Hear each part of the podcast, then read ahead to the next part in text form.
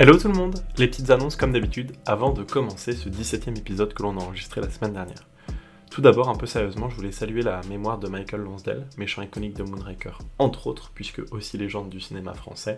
Il était fabuleux et il nous a quitté cette semaine. On lui souhaite évidemment de reposer en paix. Je passe maintenant aux annonces plus habituelles, plus positives. On approche des 4500 écoutes, donc un grand merci à vous et à celles et ceux qui nous laissent des notes et des commentaires sur Apple Podcast, notamment Fitness Smith cette semaine. Merci beaucoup à toi. Je voulais aussi vous remercier d'avoir été si nombreux à écouter notre dernier épisode, l'épisode FAQ, totalement hors série, et qui venait célébrer la transition entre 80s et les 90s de Pierce Brosnan qui arrive. Combien est-ce que l'on gagne grâce au podcast? Qu'est-ce que l'on va faire après la sortie de Mourir peut attendre? Est-ce que Maxime est célibataire? On a répondu à toutes vos interrogations, sérieuses ou non, et c'était avec le plus grand plaisir évidemment. Je tenais aussi à vous rappeler, à vous, chers auditeurs, que l'on vous donne enfin, j'ai envie de dire, la parole. Désormais, à chaque début d'émission, je lis ou passe en message vocal les avis de deux auditeurs sur le film de la semaine. Donc pour les semaines à venir, demain ne meurt jamais, le monde ne suffit pas, etc. Rendez-vous sur vos téléphones, sur nos messages privés Instagram ou en note vocale. Vous pouvez nous envoyer ça en vous enregistrant, c'est encore mieux. On attend vos avis. Voilà pour tout ça. Pour le moment, la fin d'une ère et le début d'une autre donc, puisqu'on en a aimé regarder cette semaine l'iconique et révolutionnaire GoldenEye, et on va adorer vous le résumer.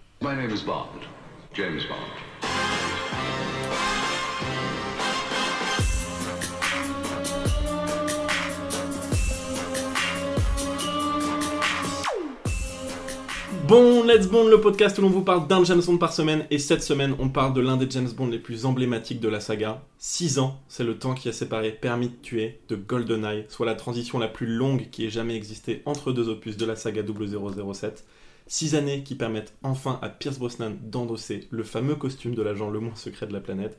GoldenEye et Pierce Brosnan, c'est le, Jam- le James Bond pardon, de l'enfance de beaucoup d'entre vous et d'entre nous d'ailleurs. Sorti en 1995 et réalisé par Martin Campbell, Martin Campbell pardon encore, qui réalisera aussi Casino Royale en 2006, cet opus explosif est sorti il y a 25 ans. Saut dans le temps, saut dans le vide et sauterie. On vous passe une petite bande-annonce pour vous rafraîchir la mémoire, au shaker, pas à la cuillère bien sûr. Quand le monde est pris pour cible Il y a 72 heures, une arme secrète a explosé au-dessus de Severneia. Et que la menace est réelle, GoldenEye existe bel et bien. Une onde de radiation détruit tout ce qui comporte un circuit électronique. on ne peut compter que sur un seul homme. Batman. Je veux que vous retrouviez GoldenEye. 3, Prouvez qu'il a volé 2, et stoppez-le. 1. C'est bon. C'est bon ça. Je m'appelle Bond, James Bond. Mais l'agent secret le plus célèbre au monde est de retour. Nous sommes à votre service. Et cette fois-ci, 007 affronte l'ennemi suprême, l'homme qui le connaît le mieux. Bonjour James. Quel son père. Qui a-t-il James Pas de remarques désinvoltes C'était votre ami. Maintenant votre ennemi et vous allez Les le tuer. spoilers de la bande on parle, ça se passe comment cible est loin. Aujourd'hui, le monde entier risque d'être pris entre deux feux. On s'enverra en enfer. À toi l'honneur. 2012. Tu-le. C'est tellement ça. C'est là pour moi. Allez, de retour sur les ondes pour vous parler de James Bond, un meilleur ami pas très sympa, un général russe pas très patriotique, mais une James Bond girl vraiment très étouffante. C'est dans un sacré pétrin que l'on retrouve James Bond cette semaine. Pour notre plus grand plaisir, on ne sait pas, c'est ce qu'on va tenter de déterminer avec les invités de la semaine. Comme d'habitude, ce cher Maxime, comment ça va Max? Hello, j'espère que vous allez très très très bien. Ok, content là. Et cette semaine, on laisse tomber le vodka martini, fini les cocktails, car on accueille un des créateurs et présentateurs du podcast Pas de mélange, Nicolas, bienvenue. Merci, bonjour à tous. Ça nous fait hyper plaisir de t'avoir, ça fait quelques semaines qu'on discute de ça, c'est un peu le, le podcast que t'as shotgun, entre guillemets. Bah oui. Pourquoi? Bah euh... Bonne question. Il signifie quoi pour toi ce film? Pourquoi Non, si bah, c'est un film, c'est le film un peu, un peu de mon enfance parce que je l'ai beaucoup vu et surtout euh, j'ai beaucoup joué à, à GoldenEye sur la Nintendo 64. Un jeu très connu dont on reparlera. Voilà. Bah, Je l'ai saigné ce truc-là. Euh, Est-ce que tu as vu ce film-là au cinéma ou pas? Non, bah non. Alors quand il est sorti au cinéma en 95, moi j'étais euh, au CP. Donc euh, non, j'étais peut-être un peu jeune quand même. Moi, il est sorti du coup un an avant ma naissance. Et toi, Max, 3 ans 3 ans Ouais. après ma naissance. C'est dingue. Mais c'est ton James Bond préféré ou pas des, des 25 Bah oui, parce que le, le fait de connaître le jeu par cœur, quasiment. Ah, donc c'est passé vraiment par le jeu vidéo, excuse-moi. Bah, je pense, ouais, ouais, Ouais. vraiment par le jeu. Et puis après, du coup, de l'avoir vu, et puis il est, il est emblématique. Et quand tu le regardes, tu penses au jeu. Quand tu penses au jeu, tu penses au film. Mhm. La musique qui se. ouais. voilà. Est-ce que Max, tu peux nous donner un peu ton avis sur le film du coup? Euh, ouais, bah un petit peu comme toi, Nico. Euh, moi, en fait, je connaissais le jeu vidéo avant le film. Parce que je me souviens, en fait, dans mon immeuble, je jouais chez mes voisins au jeu GoldenEye. C'était un des premiers jeux euh, sur la console, en fait. Et je sais plus si c'était la GameCube ou la 64. Non, le Mais 64. ça Il est aussi sorti sur la 64. GameCube. Ouais. Il est sorti parce qu'il y a eu des rééditions. Il est sorti sur la Xbox 360, sur la GameCube.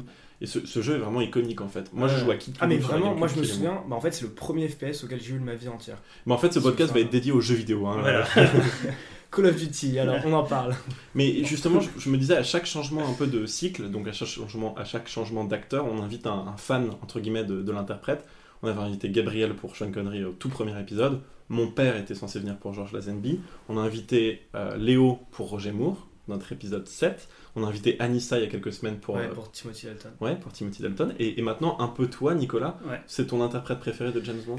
Bah, ça fait, comme je l'ai connu en premier, pour moi, ça, il y a vraiment, c'est le James Bond vraiment pour moi de référence. T'as les autres euh, plus vieux où en fait, du coup, c'est à la fois le James Bond, un peu le vrai James Bond, mais James Bond désuet Ouais. ou avec les gags un peu désuets, etc. Là, ça, ça la même chose mais en moderne. Puis après, t'as Daniel Craig que j'apprécie un peu moins, mais parce que du coup, c'est trop, ser- ça devient trop sérieux, quoi. Et donc, comme tu dis peu souvent, c'est le James Bond de ton enfance. Bah oui, oui. Pour Bah, coup, justement, moi, je vais dire, bah, c'est un peu moi aussi qui suis là pour dire c'est le James Bond de mon enfance. Enfin, moi, je te l'ai raconté 50 fois, Maxime. Pour moi, là, on est dans une fin, on est, c'est, c'est la fin d'une ère pour moi. Déjà, on est au dernier tiers du podcast, donc c'est énorme, mais ça veut surtout signifier que moi, j'ai plus de surprises en fait à partir de maintenant. Tous les James Bond à partir de maintenant, je les ai déjà tous vus et revus. Ouais, et c'est surtout, vrai. Pierce Brosnan, c'est le James Bond de mon enfance. Donc j'ai un peu de tristesse sur. Toi, c'était euh, le premier que t'avais vu ou pas PE, toi? Alors non, je crois Ouais. que c'est Demain ne meurt jamais que j'ai vu en premier, mais Ok. j'ai- pas un quand même souvenir hyper bon de ça parce que j'avais on va en reparler plus tard, mais j'avais 7 ans, je crois, ou peut-être Ouais. 6 ans quand j'ai vu ce film, même, peut-être 5, tu vois. Quand j'ai, ouais, quand Ouais, c'était un peu ouais, jeune, quoi. c'est- on en reparlera, mais c'était effectivement un peu jeune.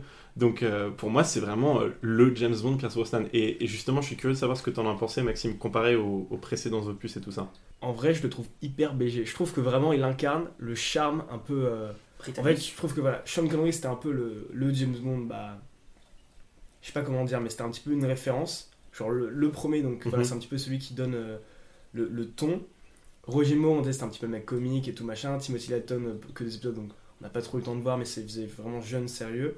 Et là, je trouvais vraiment que c'était le charmeur, tu sais, il a un peu le truc, les sourcils, le mec est vraiment BG et tout. Ouais. et, euh, Il a un visage très parfait en fait. Exactement, Ouais. c'est ça. Et je trouve que c'est un peu. euh, ouais, il a un peu type mannequin, tu vois, ce qu'on trouvait pas trop chez, chez les autres. euh, Ouais, alors que pourtant Sean Connery était Monsieur Univers et tout, mais là il fait. En fait, je pense que c'est la beauté que toi et moi on a connu aussi en grandissant. Oui, voilà, ouais, c'est un peu la beauté du, 20, du Ouais. 21 e siècle. en Ouais, fait. exactement. Donc on a vraiment ces traits hyper carrés euh, et ça se retrouve de fou. Euh, chers auditeurs, si vous entendez un bruit derrière nous, on ne sait pas qu'on est en train d'enregistrer à côté d'un urinoir. On enregistre pour la première fois dans mon, dans mon studio. Bah, c'est ce que euh, tu viens de dire, non Et merci Maxime, sympa.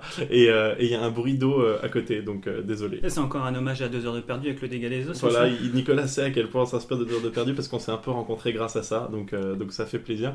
Euh, c'est qui ton interprète à ce jour préféré de James Bond, Max si tu devais en, cho- si tu devais en choisir qu'un?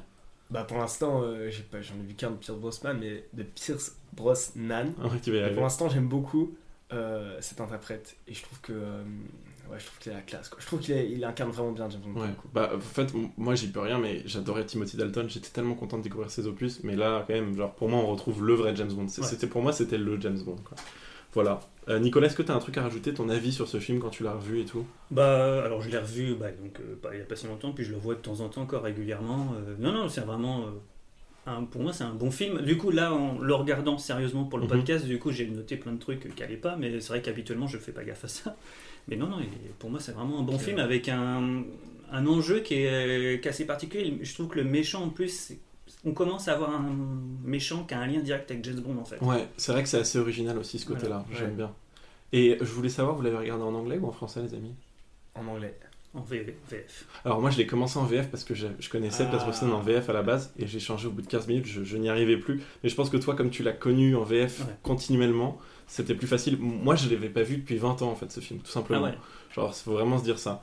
Euh, mais ouais, mais, c'est vrai que j'adorais ce- cet interprète et tu l'as dit Maxime il a cette beauté très 21e siècle. Moi je me rappelle étant petit, je voulais la, la même coiffure, il est arrosé de gel et on jouait à 007 dans la cour de récréation, le jeu de main. Vous vous souvenez de ça ou pas? 007. Oui, oui, oui, je m'en souviens. ouais. 007, on, mettait- on avait le droit de mettre euh, des pistolets et au bout de 5 points on gagnait bazooka et tout, donc c'était une fois que t'avais de l'avance, c'était Ouais, impossible de perdre à ce jeu, genre c'était voilà. Qu'est-ce que c'est que ce jeu? Ouais, Oh là là. Il y a l'écart générationnel. Ah T'avais ouais. t'avais déjà le permis quand euh, je jouais. Non, mais même, je- euh, J'exagère, je vanne.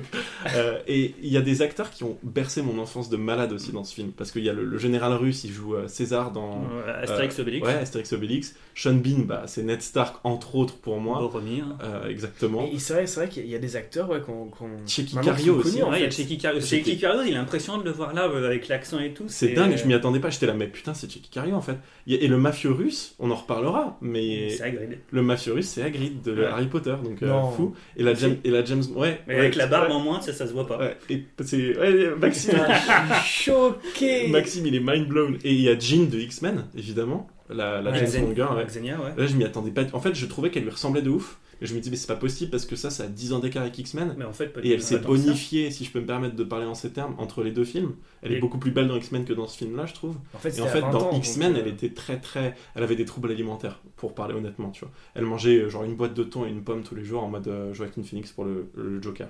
Ah. Voilà.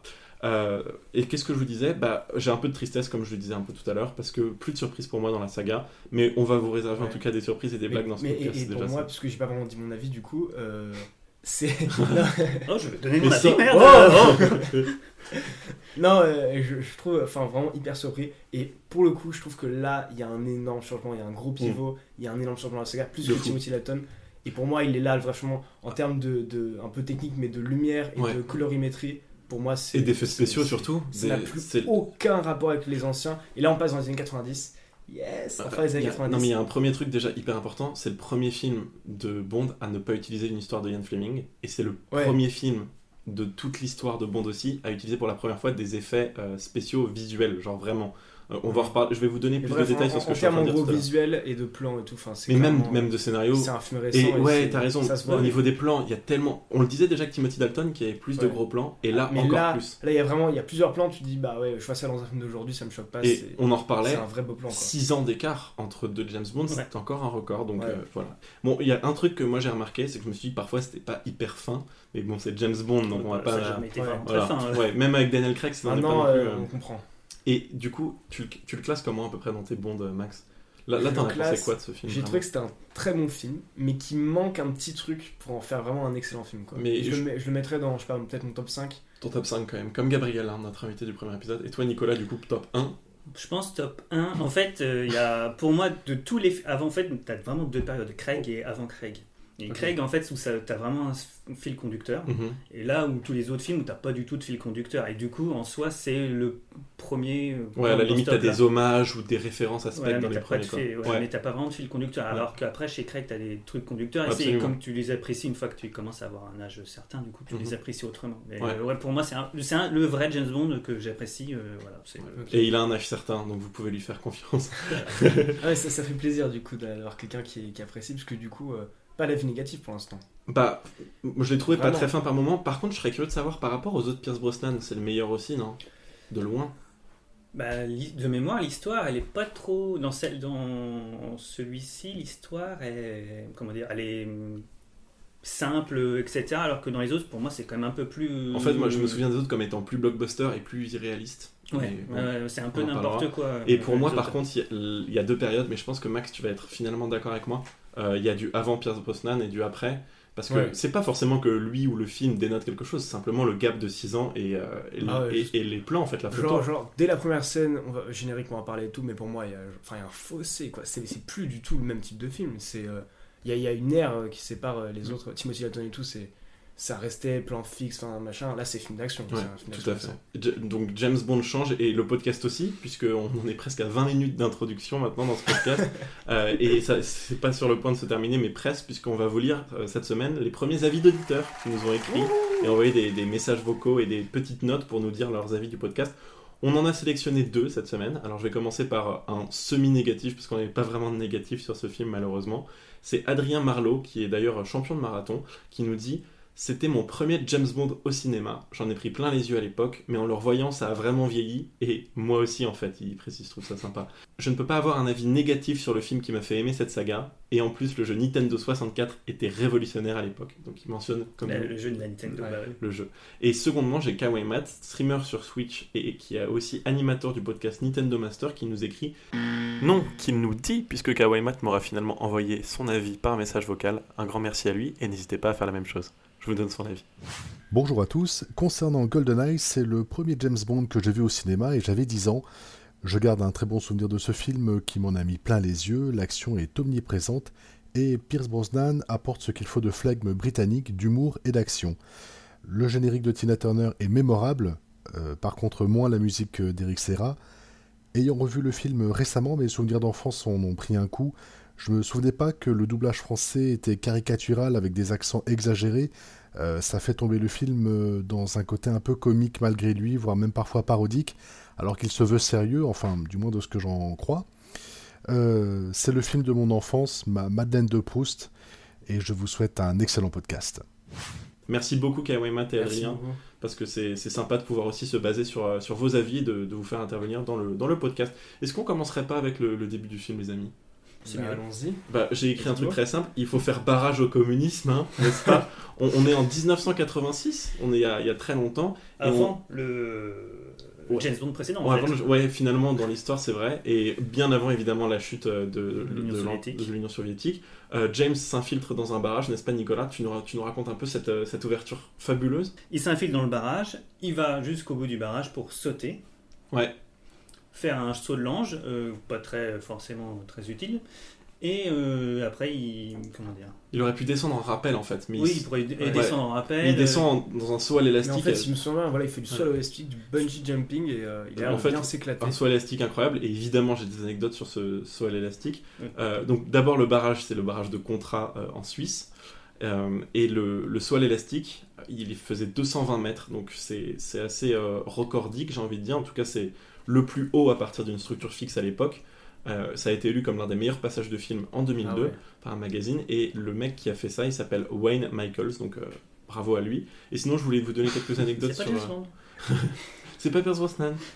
Et sinon, quelques anecdotes justement sur Pierce Brosnan qui joue le rôle de 007. À la base, Liam Neeson, Mel Gibson, Hugh Grant et Lambert Wilson à nouveau avaient été envisagés pour, euh, pour jouer Bond. Et Ralph Fiennes, qui jouera un rôle important dans la saga plus Ouais, récente, a aussi, interpré- a aussi euh, casting, castingé, auditionné, pardon, je l'ai enfin, pour le, le rôle de Bond. Voilà. Donc on est en, 1980 en 1986, pardon, l'Union soviétique est, est encore euh, bien réelle, et James aka, aka, aka pardon, 007 et 006 euh, Alec vont infiltrer euh, cette in- installation d'armes chimiques, n'est-ce pas? Mais euh, bon, ça va tour- il y a un peu d'eau dans le gaz, hein, on est dans un barrage après tout. Ouais. Euh, oui, bah oui. Donc ils retrouvent euh, 006 déjà, du coup, eux, ils arrivent au même endroit. Au même moment, parce que Au en même fait, moment, mais ouais, en faisant des chemins ouais. différents, c'est un peu euh, pas forcément très utile. synchronisés. 006 est peut-être infiltré, peut-être, hein, déjà. Ouais, peut-être, mais bon, c'est pas. Tu te dis, bon, bah, pourquoi ils font ça? Moi, ce qui me fait rire, c'est quand même c'est la punchline de, de 007 quand il rentre dans les toilettes avec le garde russe. Il lui fait une punchline en anglais. Oui. Il dit Alors quoi que- en français? Bah, en français, il lui dit euh, J'ai oublié de frapper. Ouais, en, en anglais, il dit I forgot to knock. Je vois. Oui. Et là, Ah il le oui, knock ah. out, c'est pour ça qu'il dit Et ça. oui, Ah ouais. et en fait, il descend par le, le- Il descend. Par, les, par par, les les, lettres. par, les, con- par les conduits. Ouais, par les conduits d'aération et il nous fait une Spider-Man en fait. ouais tout à fait, il arrive vraiment au-dessus du mec, ouais. Et l'autre est devant lui, il baisse son journal et il voit sa gueule. C'est assez marrant. Et du coup, ils finissent par euh, piéger un peu les installations chimiques. Mais comme je disais, il y a un peu d'eau dans le gaz, puisque 006, le meilleur ami, le Jefferson de OSS 117 de euh, James Bond, euh, finit capturé, n'est-ce pas, par le, le général russe. Colonel. Euh, ouais, colonel, Colonel. pardon. Euh, pour le moment, colonel, c'est vrai. Qui s'appelle Urumov, donc qui est le commandant de l'installation, euh, et qui Ouais. donc prend euh, son ami en otage. Mais Et ça dure- aussi, c'est un moment qui est quand même ouf, c'est que James Bond se, re- se retourne, il y avait son pote et tout qui le cover, et là il se retourne et là il y a une armée, hein. genre c'est Ouais. pas que le colonel, hein. Ouais, c'est vraiment... euh, il y a 50 euh, personnes quoi. C'est une rave party d'un coup là. Ouais. Ils ah ont- mais c'est ouf, tu sais, il se retourne et vraiment tout le monde quoi. ils, ont, ils ont débarqué. Euh, et là, ça, ça tourne un peu mal, n'est-ce pas, euh, Ouais. Max hein Parce que du coup, euh, lui il met une bombe sur le truc qui dure 3 minutes, et il est comme ça, et en fait il bluffe un petit peu, Et là, le colonel, il pète un câble, il, bute son pote. Ouais. Donc il, lui tire dans la gueule. il lui tire une balle dans la tête. À la base, on voyait même l'impact de balle, mais ça a été coupé parce qu'il voulait que le film euh, passe pour euh, tout public. D'accord. Donc ça a été coupé, mais c'était bizarre de voir une nouvelle fois le, le roi du Nord, aka Ned Stark, Ouais. aka Sean Bean, mourir. Et j'ai noté qu'on commence fort parce que James Bond, il avait une calache sur lui. Donc c'est plus Walter P. Piquet, euh, petite Mais c'est parce qu'il l'a il l'a Il l'a il ramassé. Mais il l'a bel et bien avec un, un superbe silencieux d'ailleurs, comme Ouais. Timothy Dalton. Et je trouve qu'il est excellent l'acteur du, du général russe. hein, d'ailleurs, j'ai oublié, j'ai oublié son nom pour le moment. Mais euh, je trouve que Ouais. euh, en tant qu'acteur, il est très bon. En tout cas, en tant que, gén- en tant que pardon, pas général, en tant que colonel, il est pas fou parce que c'était Ouais. pas très malin de laisser James Bond partir, puisque James Bond envers et contre tous arrive à s'échapper bien sûr. Et puis surtout, il y a un avion qui part de leur piste de décollage à cet instant-là. Il- Est-ce qu'il va partir trop vite pour James? Oui, mais James a une moto, donc il va s'élancer à la poursuite Ouais. de l'avion, se lancer dans le vide en même temps que l'avion. Et puis les motos, ça va bien plus vite que les avions, c'est connu. c'est vrai, donc, euh, à fait. Non, mais moi, je- tu, surtout fais, dans le vide. tu fais pas Paris-New York en moto, toi Ah ouais, t'as vu tous les jours. Et du coup, il s'élance à la poursuite de l'avion en chute libre, il arrive à le rattraper et s'enclenche ensuite Ouais. la séquence générique. On vous passe un extrait. Shadow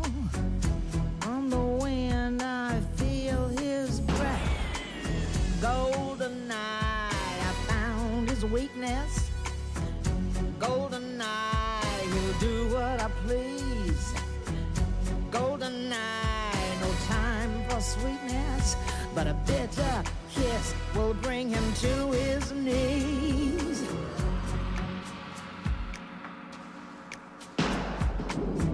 See him move through smoke and mirrors.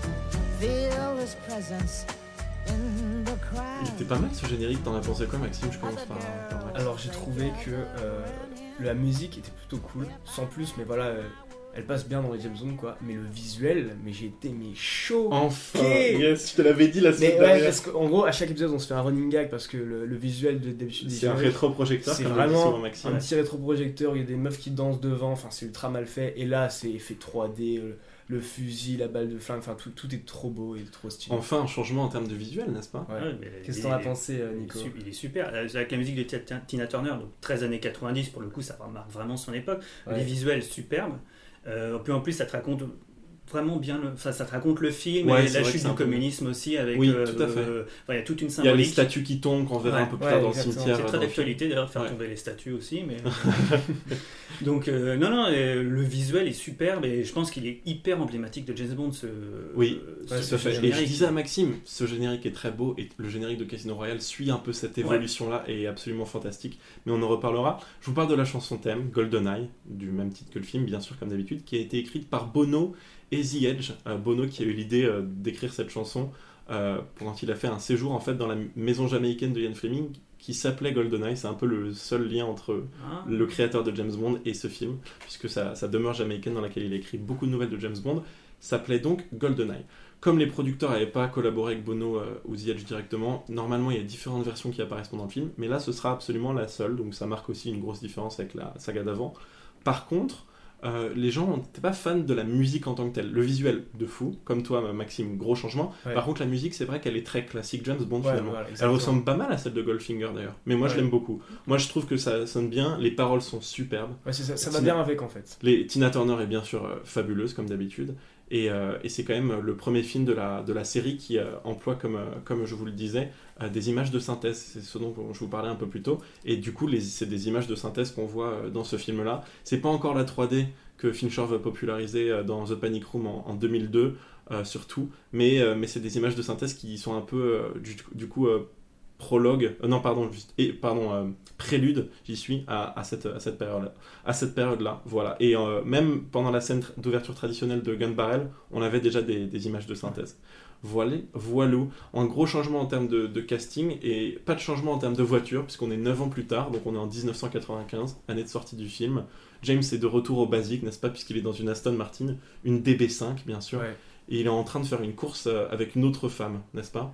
Ouais, en fait, il, il est au volant de sa voiture, il y a une jolie femme qui l'accompagne, et il y a une autre voiture avec aussi une jolie femme dedans, et du coup, il s'amuse à, à vanner sa pote Oui, et tout. Le mec est tranquille, quoi. Et euh, vraiment, ils se mettent bien. Et là, il y a une énorme course-poursuite, on, on- on rencontre des cyclistes, on rencontre plein de gens, et en fait, euh, voilà, ça va très très vite, et il va pas de main morte, hein. vraiment, euh, la voiture va très vite. euh, Il y a de l'action dès le début, quoi. J'ai noté une très bonne musique de fond électro, Ouais, c'est vraiment rigolote. qui change de d'habitude. c'est- très bonne j'aurais pas dit ça mais- mais on, on va dire entraînante. Et Ouais. il- comme le disait Maxime, il est avec une femme en train de faire une course contre une autre femme. Rien de nouveau sous le soleil, j'ai envie de dire, pour James Alors, Bond. une femme qui est là pour faire son évaluation psychologique. Oui, en plus. James Bond, il se fait souvent réévaluer quand même. hein. Euh, Genre- mais elle est pas venue pour faire que Moi, je l'évaluation psychologique. je me suis hein, dit, il a, clairement. Il, a, il a perdu des points, tu sais, il a, il a perdu le permis, il conduisait Ouais, sous c'est Martini Vodka, du coup il Là, est obligé de, de repasser le permis. stage de rattrapage. Et il est en train d'essayer de charmer l'autre, sauf qu'il est sur le. Enfin, il va la tuer, du coup, l'autre euh, fille Ouais. euh, qui conduit la, la Ferrari, qui va être un personnage important. Et en fait, a- apparemment, donc, que je vous le disais, c'est sa monitrice de permis, sa passagère. Heureusement, il a du champagne et son sex, son sex appeal pour corriger euh, toute cette poursuite. Je vous passe un extrait du dialogue, il est très drôle. James, vous êtes incorrigible. Qu'est-ce que je vais bien pouvoir faire de vous? Portons un toast à votre évaluation, ça vous va? Mhm. Et qu'elle soit très fouillée, cette évaluation. La musique. Non mais attends, et lui, qu'elle soit très fouillée cette évaluation, c'est pour ça que je vous dis que c'est pas très fin. Bon, évidemment, il, il la chope, mais c'est c'est drôle. T'en as pensé quoi, Nicolas, de cette séquence classique? Bah, euh, très James Bond, quoi. C'est. euh, Ouais. Pour le coup, c'est un classique de James Bond de nous faire ça à chaque fois, euh, les petites euh, phrases qui Ouais. vont bien. Totalement la, la- la fille qu'on va plus jamais revoir du film. Ouais, Oui, c'est voilà. C'est vrai que c'est le genre d'élément voiture, femme, ça va vite, il y a de Après, moi, j'ai fait ça à mon oral de français, j'ai eu 20 en première. Ah, euh, j'aurais peut-être dû faire ça. sans, sans le champagne. Ah, Euh, oui. la- Ce- le- ouais, quand même, faut préciser, le gadget inutile du champagne dans une voiture, normalement pour un espion. Enfin.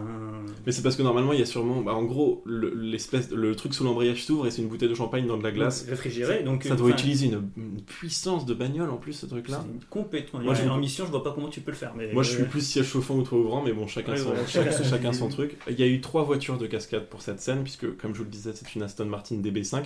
Et la deuxième voiture a été conservée par Ion Production et utilisée pendant le tournage d'autres James Bond un peu plus récents, euh, pêle-mêle Spectre, Demain ne meurt jamais et Skyfall. Mais j'évite de trop spoiler Maxime qui a l'innocence de ne pas avoir vu les autres James Bond et qu'on souhaite conserver pour plus tard.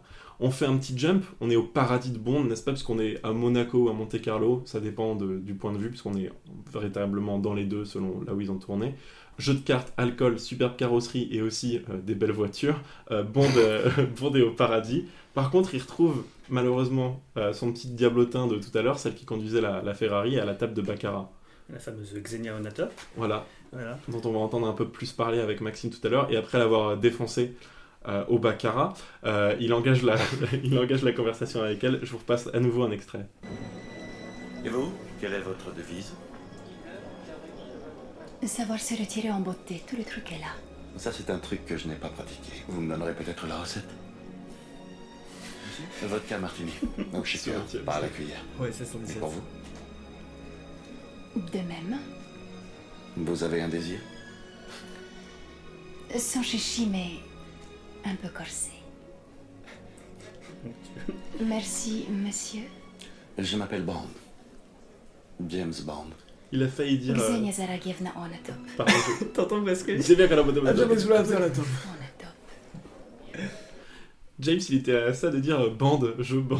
je te jure.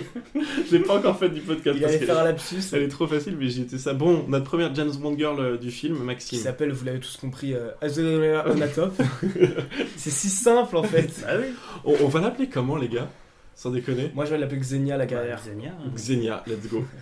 Mais du coup, elle s'appelle Xenia Elle on the top. Donc Voilà. c'est un jeu de mots, elle est, elle est au-dessus quoi. Onatop. Elle s'appelle dans la vraie vie Famke Janssen. Elle fait 1m82 et signe scorpion. c'est pas une vanne. Maxime a de nouvelles anecdotes. Mais Voilà. il vous dira pas l'âge de la fille pendant le tournage, par avance, contre. hein. Ça, il refuse. On avance plus précisément. euh, et on fait des recherches. hein. C'est Euh, quoi son groupe sanguin, s'il te plaît, Son Maxime groupe sanguin c'est O+. Putain, mais non, je. Elle a été modèle pour Chanel, Victoria's Secret et tout. On a Ah, l'habitude. rien un de nouveau. Comme, comme toutes les, les James Bond girls. Elle était très impliquée dans la défense des animaux. Et elle est aussi très très très connue parce qu'elle était, elle a fait une mille ans en carrière. PE, tu le sais très bien. Euh, on en a parlé euh, très vite avant. X-Men.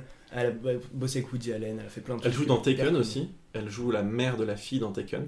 Ah ce ouais. qui l'a encouragé d'ailleurs à, se mettre dans des associations anti-trafic de, de gens et tout, donc euh, c'est important. Au moment du film, elle a 31 ans et Pierce Brosnan en a 42, donc on a que 11 ans d'écart, ce qui est pas mal. Ce qui est pas mal. Franchement, ça va. Ça va. ça, Et, Ma- ça reste 11 ans, mais c'est et Max, t'allais nous dire Et, euh, et elle a aussi des chaussures sur mesure pour le film parce qu'elle fait du 11 en taille US. Et ça me 11 fait en- trop marrer. cette du 11 en taille US, puisque Maxime. Ça fait euh, genre 45, 46. un Ça fait du 46, puisque je fais la même pointure qu'elle, je peux vous le garantir, ça Ouais. fait du, du 46, et c'est aussi un truc que j'ai Voilà. que j'ai regardé euh, euh, en ligne. Et, et malheureusement, on peut pas la contacter sur Facebook parce qu'elle a pas de, de, de, de réseaux sociaux. Ouais, elle aime bien garder sa vie privée. Et, et on a un autre point commun que notre pointure de pied. Euh, c'est que nous- on a une sœur qui s'appelle Antoinette, puisque ça, elle a une sœur qui s'appelle Antoinette euh, Bummer, elle aussi. Donc voilà, c'est important de, de le préciser. Je pense que c'est. On va repartir de ce podcast. euh, Je pense que c'est plein d'informations. Ouais, là vraiment, euh, notez, notez. Donc on est à Monaco, le paradis de Bond. Il vient de rencontrer donc cette chère Xenia et, et malheureusement il l'observe euh, se faire emmener par quelqu'un d'autre. Bon, pas, pas autre chose, hein, mais juste se faire emmener par quelqu'un d'autre, un amiral canadien. Et il est pas ravi. hein. Et juste un truc, il observe de- devant un théâtre à- ouvert en fait à air libre. Et dans le théâtre, il y a des mimes. Et je me suis dit, mais c'est tellement cliché. Genre, Ah, tu sais, cliché sont en France. français, ouais. Il y a des gros mimes qui Ah font ouais, ça. j'ai même pas Ah, relevé. ça m'a- J'ai ça noté, m'a- ouais. ça m'a fait trop rire. Mais déjà dans le quand ils font la course poursuite, t'as aussi un tracteur avec euh, de. Oui, t'as le Tour de France aussi. T'as Ouais. aussi le Tour de France. Enfin, t'as tous les clichés, mais à. Monaco. Ouais, c'est vrai, tout à fait. Et en fait, du coup, on avance, euh, on se rend compte que Bond la surveille. Il est Elle- assez jaloux. hein. Il est assez jaloux. Elle, elle monte sur un bateau qui s'appelle le Manticore, c'est important de le de noter. Et euh, elle est avec son copain. Alors, James, il est vraiment très jaloux parce qu'il les prend en photo même. Donc ça fait un peu stalker si heureusement, mais heureusement, elle est de la mafia et c'est une ancienne pilote soviétique. Mais James ne le savait pas. En fait, il a deviné parce que la Ferrari est un peu louche, hein, je, je précise quand même. Mais il est très stalker. Donc, comme le disait Maxime, on va découvrir qu'elle est encore plus qu'un pilote de chasse soviétique. Puisqu'elle tue l'amiral alors qu'ils sont en plein coït. Au début, je me suis dit que c'était Ouais. des, des ébats euh, assez hardcore, mais c'est bel et bien un meurtre par du coup euh, notre veuve noire, cette Xenia. C'est original. Je- je- alors, bah, là, je me suis posé une question. Pourquoi j'avais le droit de regarder ça quand j'avais 7 piges Genre, Je me suis dit, mais c'est quoi ce bordel en fait tu vois? Pourquoi je connaissais déjà cette scène? Où étaient tes parents? Et la carte d'identification donc de, de l'amiral euh, est volée. T'as un truc à rajouter, Nicolas, sur cette scène euh, C'est du BDSM, ce truc. là. Il n'y a aucun problème sur les plaisirs des gens, etc. Là, c'est juste que ça va peut-être un chouïa loin. Ouais. Euh, provoquer la mort, c'est un peu, un, peu, un peu plus. Il y a des présidents français qui sont morts comme ça, mais bon, là, c'est peut-être un peu tout Ah, il- il a voulu être César, il est mort pompé. Oh putain Ok, je vais. C'était une excellente vanne, Nicolas, tu ne manques pas d'air. Comme cet amiral qui du coup décède et voit sa carte d'identification euh, se faire piquer. Elle va servir à quoi cette carte d'identification? Bah je vais vous le dire, je vais vous le dire, cher français. Il y a, il y a, il y a- il y a deux... Mais je vais vous le dire, moi. Euh, Moi, mais c'est président. Oh, putain. Il y, a deux, infiltrations. D'un côté, il y a Bond qui va aller euh, regarder un peu tout ce qui s'est passé euh, dans ce bateau, et de l'autre, la veuve noire et du coup le faux amiral qui vont dans un espèce de du coup navire euh, d'attaque promu par l'armée française voler un hélicoptère. Une petite anecdote sur ce navire d'attaque de la marine française, c'est littéralement l'armée française qui a permis l'entière utilisation de, de cette frégate et même de l'hélicoptère qui est un Eurocopter Tigre. Donc en fait, c'est littéralement une production européenne. Je pensais pas que ça existait. Et le gouvernement français a aussi permis l'utilisation de logo de la marine française pour la campagne, même du film. Par contre, ils se sont embrouillés un peu plus tard parce que les producteurs ont eu un conflit avec le ministère de la Défense car Brosnan était opposé aux essais nucléaires français et il, était, il participait avec Greenpeace contre les essais nucléaires français. Donc la première française du film, l'avant-première, a été annulée à, à cause de ça. Donc euh, Oh. en vrai, respect à Pierce Brosnan pour s'être engagé dans une cause. C'est un je- homme marié, hein. Voilà. Un homme parfait, j'ai envie de dire. dont je ne connais rien, mais tout de même respect pour lui d'avoir stand up for his convictions, comme diraient les Anglais. Et on se retrouve donc, euh, comme je vous le disais, sur le bateau. Xenia euh, vole le- l'hélicoptère. Et Bond, qui a compris ce qui s'était passé puisqu'il retrouve le corps du faux amiral, euh, ne parvient pas à empêcher, euh, à empêcher le vol.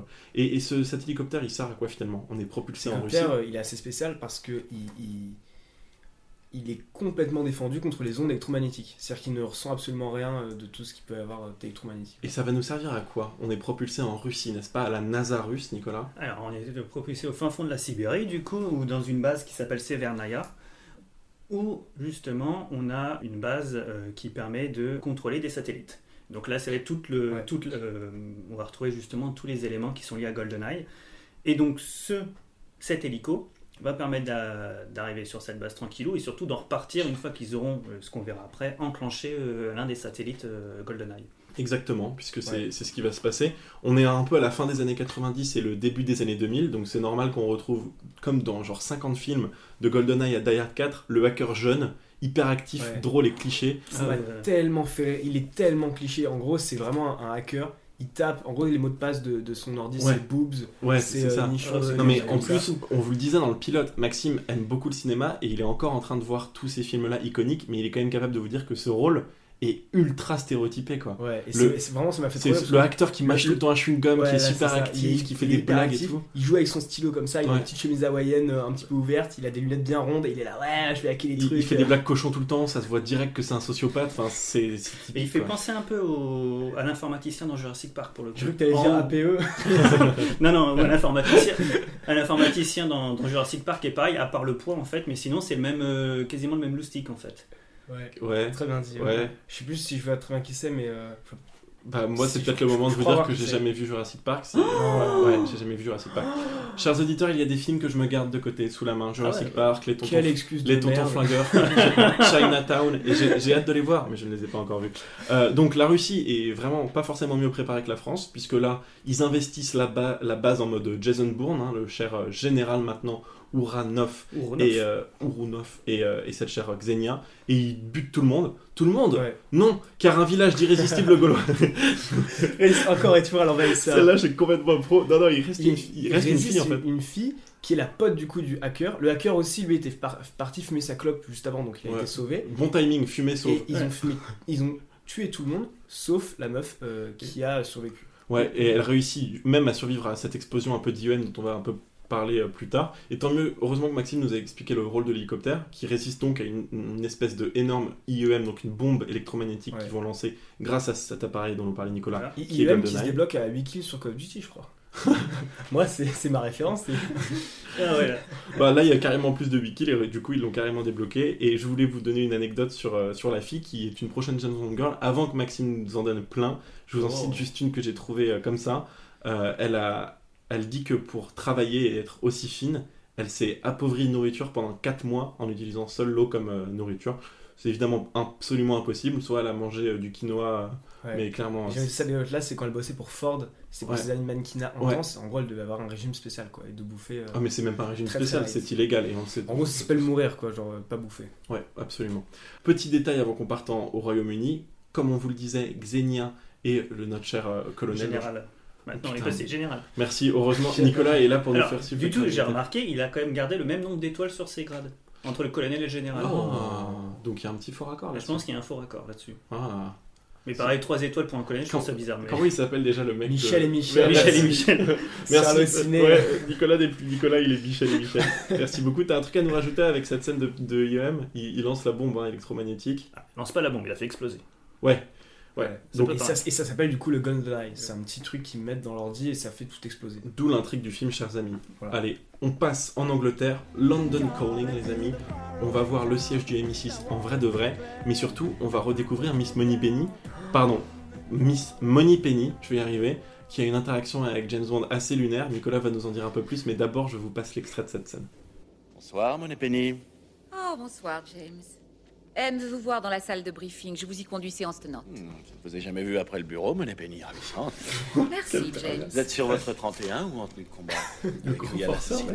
Je sais que je vous crève le cœur, 007, mais je ne reste pas chez moi tous les soirs à prier pour qu'arrive un incident international, afin de pouvoir bondir ici, tirer à quatre épingles et éblouir James Bond. J'avais rendez-vous, si vous voulez tout savoir, avec un gentleman. Nous sommes allés au théâtre. Oh, mon Penny, vous me portez un coup fatal. Que vais-je donc devenir sans vous? Pour autant qu'il m'en souvienne, James, vous ne m'avez jamais possédé. Espoir. L'espoir fait vivre. Vous savez, ce genre de comportement pourrait être qualifié de harcèlement sexuel. Vraiment. Et à quelle peine je m'exposerai? Je pourrais vous mettre au pied du mur après certaines de vos insinuations. Terminé le sexisme. Miss Euh, Moneypenny balance son double Enfin. 07. Ah, Après, Nicolas. très moderne quand même, c'est exceptionnel. Balance ton porc. Mais non, parce que jusque-là, il a quand même toujours été ultra sexiste avec Monet Penny. Là, il continue, mais il reste quand même. Ouais. quand Mais même, là, au moins, elle c'est là. Noté. Mais en fait, Ah ouais. les gars, moi dans le film j'étais déjà choqué, mais là, à réécouter l'extrait, c'est un énorme forceur en fait. Ah bah oui. Oh, je ne vous ai jamais vu après le bureau, Mighty Moneypenny. Ouais. Genre, C'est hyper. euh, Bah, de c'est toute façon, c'est un, forceur en toutes circonstances. Ouais, c'est ouais. déjà pareil avec son évaluatrice, ça va être pareil avec les autres. Enfin, Ouais. Il force en permanence, Sauf qu'elle, elle répond, quoi. Bravo Miss Moneypenny. On découvre donc aussi pour la première fois Tanner, qui est un agent du MI6 qui va revenir hein, dans les opus plus récent aussi, qu'on n'avait jamais vu avant. Mais surtout, surtout, qui est-ce qu'on découvre? M, interprétée par Judy Dench, qui est déjà une, une verve absolument incroyable, parce qu'elle répond à Tanner qui se fout un peu de sa gueule en, en ne, savant pas, en ne sachant pas qu'elle est derrière lui. Scène classique dans le 7 art. Elle répond Tanner. Si je voulais que vous soyez, si je voulais parler à des gens sceptiques, sarcastiques, je parlerais à mes enfants. Que je trouve incroyable et qui montre bien Ah qu'elle oui, est ouais. occupée. Euh, T'en as pensé quoi de Judy Dench dans le rôle de M, euh, Maxime? Tu connaissais Ouais. cette actrice, j'imagine Je la connaissais Ouais. et je l'avais vue dans un ou deux films, je crois. Mais euh, je la trouve très bien dans le film. Et je trouve que moi, ce qui m'a vraiment fait marrer, c'est qu'elle recadre James Bond. Et avant, dans aucun autre film, il se faisait vraiment euh, non, autant recadrer. Elle lui faisait des remarques, mais James Voilà, prenait tout le ça. temps le dessus. Je trouve que c'est bien le parce que, parce que là, du coup, c'est pas un, un rôle cliché de femme euh, boss, machin, c'est plutôt, euh, voilà. elle Femme forte, quoi. Exactement, femme Ouais. forte qui s'impose Ouais. dès le début et je trouvais ça très, très honorable. Et cette femme forte qui est Judy Dench, elle l'est littéralement dans la vie. C'est une grande actrice de théâtre et elle Ouais, connaissait, euh, elle connaissait d'ailleurs le M précédent personnellement. Donc ça fait plaisir de voir qu'elle a été choisie pour jouer M. Ce qui fit d'ailleurs de GoldenEye du coup le premier film de la série où M est une femme. Et l'idée est de Martin Campbell, le réalisateur du film. Et la décision a été largement inspirée par une chose réelle dans la vie. Stella Remington, la chef du MI5, donc plus les forces spéciales que les forces secrètes.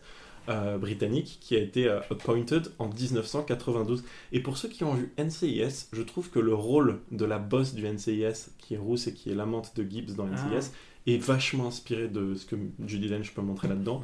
Mais c'est une scène, en tout cas, vraiment très cool.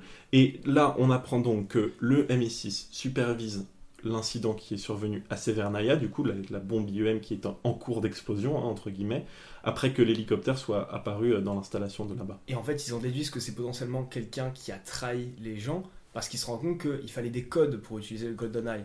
Donc du coup, ils se disent c'est sûrement une personne qui, c'est sûrement une trahison.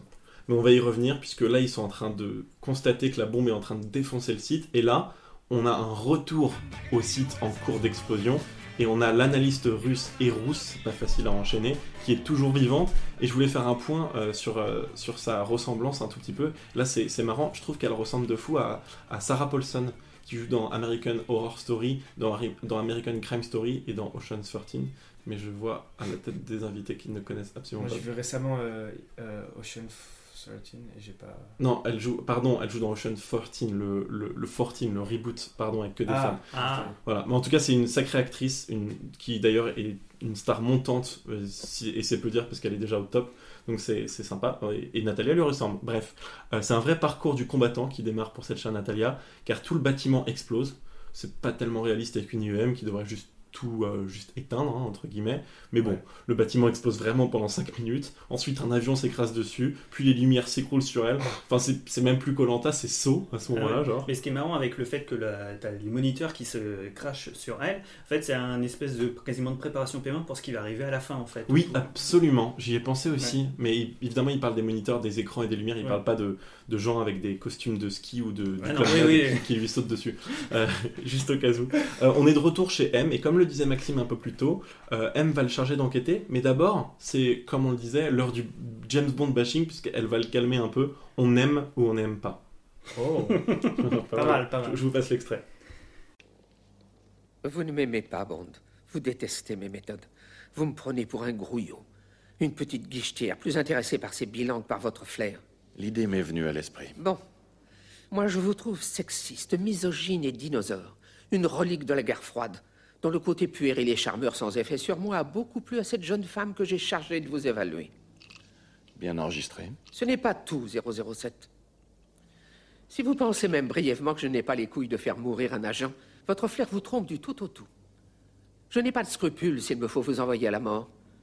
Mais je n'agis pas par caprice. Même quand je vois votre attitude cavalière envers la vie. Je veux que vous retrouviez GoldenEye. Trouvez qu'il a volé ce qu'il projette d'en faire et stoppez tout. Et s'il vous arrive de croiser Ouroumov, coupable ou pas, je ne veux surtout pas que vous vous livriez à une vendetta. Ce n'est pas ce qui fera revenir Alec Trevelyan. Vous n'êtes pour rien dans sa mort. Mais vous non plus, d'ailleurs, soit dit sans vous vexer. C'est bizarre cette phrase, soit dit sans vous vexer. Ouais, quand je l'ai réécouté l'autre jour. Ouais, ça veut dire quoi Mais je suis- Et c'est je là où- trouvais ça cool parce que du coup, elle, elle le tag pendant 3 minutes Ouais. et ensuite elle lui dit une petite phrase en mode Eh, ça on est potes quand même. tu Ça, c'est comme les gens qui disent je dis ça, je dis rien. Ouais, oui, voilà. Ça va dire rien alors, du coup, ferme ta Ouais, gueule. mais en du, fait. du coup, enfin moi je, je trouvais que ça, ça a aidé à construire le personnage. tu Oui. vois. À montrer qu'elle Ouais. était quand même un peu maternelle euh, par Ouais, rapport voilà, à c'est ça, le côté maternel aussi. Bon, en tout cas, cette, chère- cette chère mafia, elle a du cul lot, puisqu'elle s'appelle Janus, apparemment. Donc, ça, ça, on va pas pouvoir s'empêcher de faire des blagues. Ça me rappelle un mec à l'internat que c'est la- Ah, je comprends la transition. Euh, J'avais un pote à l'internat, enfin un pote, qu'on appelait tout le temps Janus, et, euh, et ça me fait assez rigoler. Et du coup, ils sont soupçonnés d'avoir lancé l'attaque.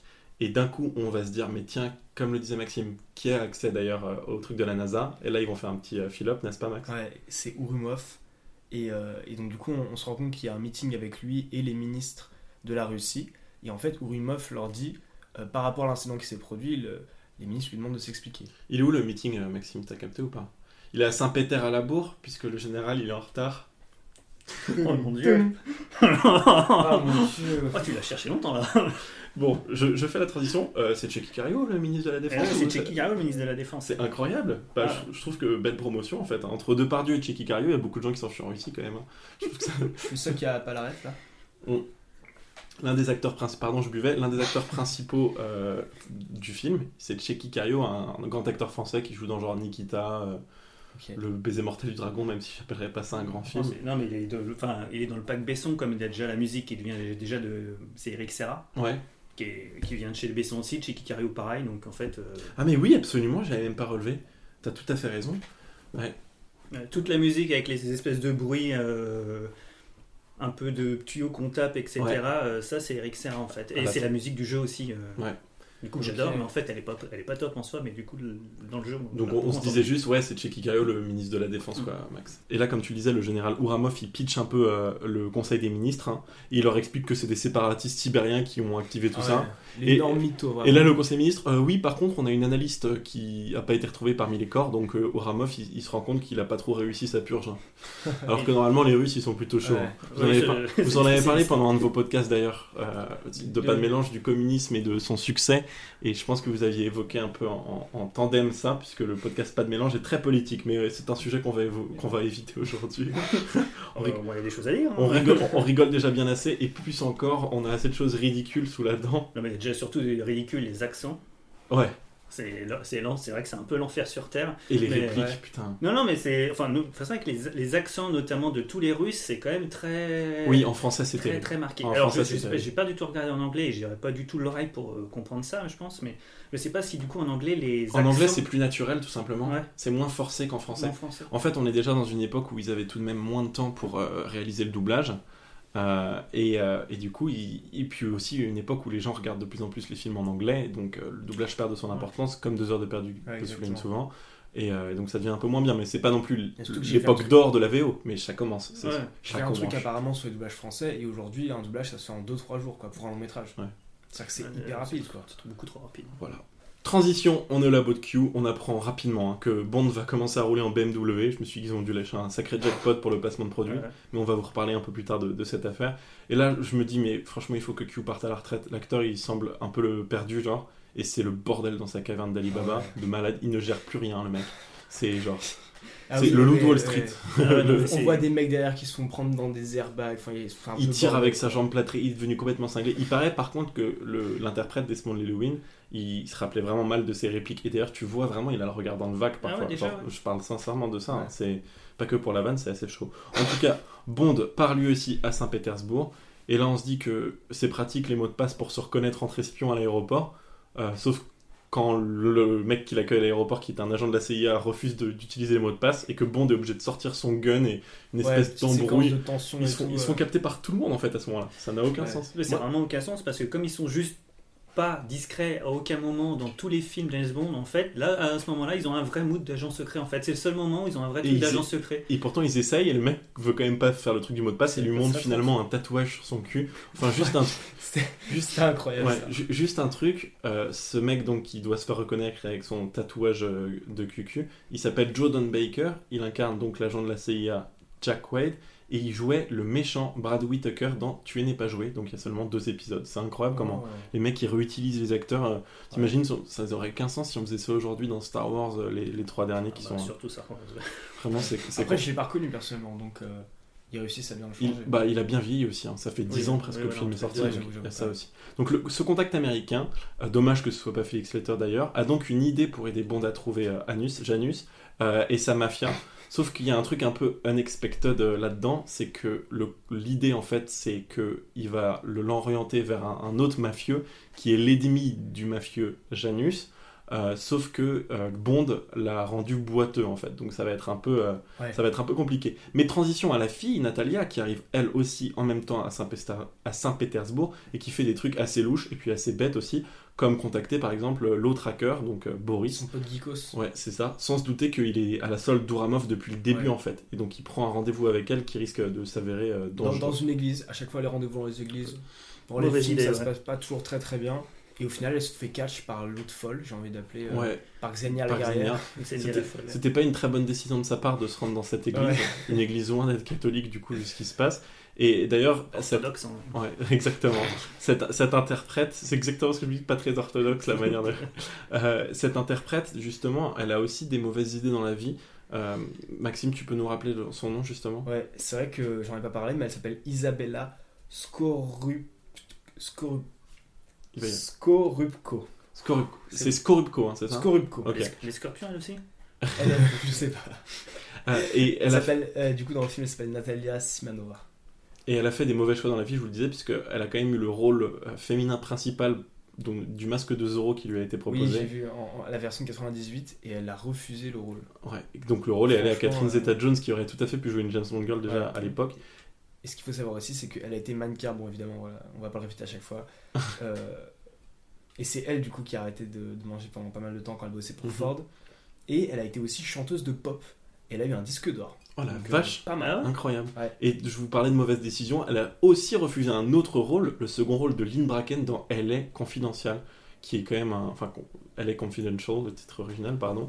Euh, et elle a refusé ce rôle, donc des refus de rôle absolument incroyables. elle a, elle a pas un flair de fou. hein. Ouais, puisque le, désolé, le mais- rôle a quand même euh, valu un Oscar à Kim Basinger qu'on avait vu dans un précédent James Bond. Donc euh, un peu un peu s'en vouloir. un peu dommage de sa part. Et d'ailleurs, cette actrice, elle a 25 ans au moment du tournage, donc elle a quand même 17 ans de moins que Pierce Brosnan, mais on, on a vu pire hein, quand même dans les épisodes précédents, ouais. donc tout va bien. Transition au cabaret où James donc rencontre euh, Robbie Coltrane qui joue euh, le mafieux ennemi. Robbie Coltrane qui n'est d'autre donc que l'interprète de Hagrid, n'est-ce pas Nicolas? Exactement. Et qui joue aussi dans Ocean's 12, un peu le même rôle d'ailleurs de mafieux dans Ocean's 12. Ah. Euh, ouais, il joue celui avec qui ils ont une conversation totalement absurde avec Brad Pitt et George Clooney et Matt Damon qui essayent de s'intégrer à la bande et ils racontent des trucs totalement absurdes et ils arrêtent pas de rigoler. Et cette scène fait un peu penser à la Ouais. scène de conversation absurde dans, dans euh, OSS 117 aussi. Ils sont dans un bar à Amsterdam, ils leur racontent Ah, tout ça. Voilà, et du coup, il demande à, à, à ce mafieux-là de le livrer à, à Janus. Comme ça, Janus va croire que c'est un cadeau de la part du mafieux, un peu de paix entre mafieux, et James pourra enfin essayer de démanteler, d'infiltrer slash euh, la mafia. Ça va s'avérer un peu à, double tranchant euh, tout ça, puisqu'au moment où il est livré à Janus, c'est en fait euh, cette chère Xenia qui vient le chercher au grand hôtel Ouais. et qui essaye de, de l'étrangler, euh, n'est-ce pas? Euh, Puisqu'on le voit lui dans la piscine en train de nager tranquille. C'est pas cinq Il prend étoiles. Ah ouais. C'est dans- il est dans le grand hôtel. Et là, du coup, euh, il rencontre notre très chère euh, Xenia. qui d'un coup devient aussi étouffante que quand Qui elle avait la sexe miracle. violent, ouais. Ouais. Ouais, très très violent. hein. Euh, Coquine, coquine, quand même. Coquine, la coquine. Je ne sais toujours pas pourquoi moi j'ai pu voir ça à 7-8 ans en fait. Mais ça explique peut-être pourquoi je suis complètement Ouais. cintré maintenant. hein, je, je- je sais. Ça explique les pratiques sexuelles. euh. Non, on dit rien. mais- Et Maxime est au courant, mais je ne sais pas comment. hein, je, je à le Bah, vu la décoration. euh, Tu parles trop à tes cousines, Maxime. Euh, Oula. Blague annulée. on verra au montage. Euh, en transition au cimetière, puisque qui revient d'entre les morts Attention, c'est ce cher Sean Bean. Un gros rappel à OSS 117 quand même. Je vais passer un extrait au montage si vous vous souvenez pas de cette fameuse scène de OSS 117. Sidi.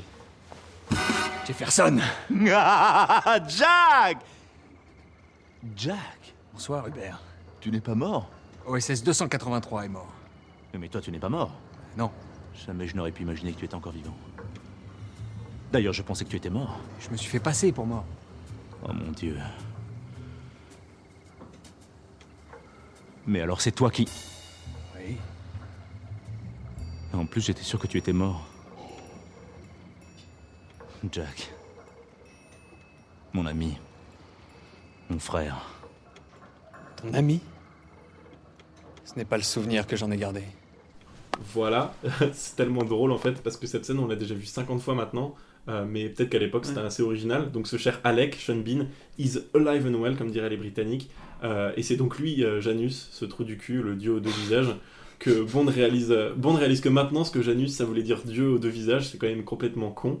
Euh, et il réalise donc que c'est son meilleur ami de il y a 9 ans qui devient son pire ennemi. 006 est devenu euh, un grand méchant.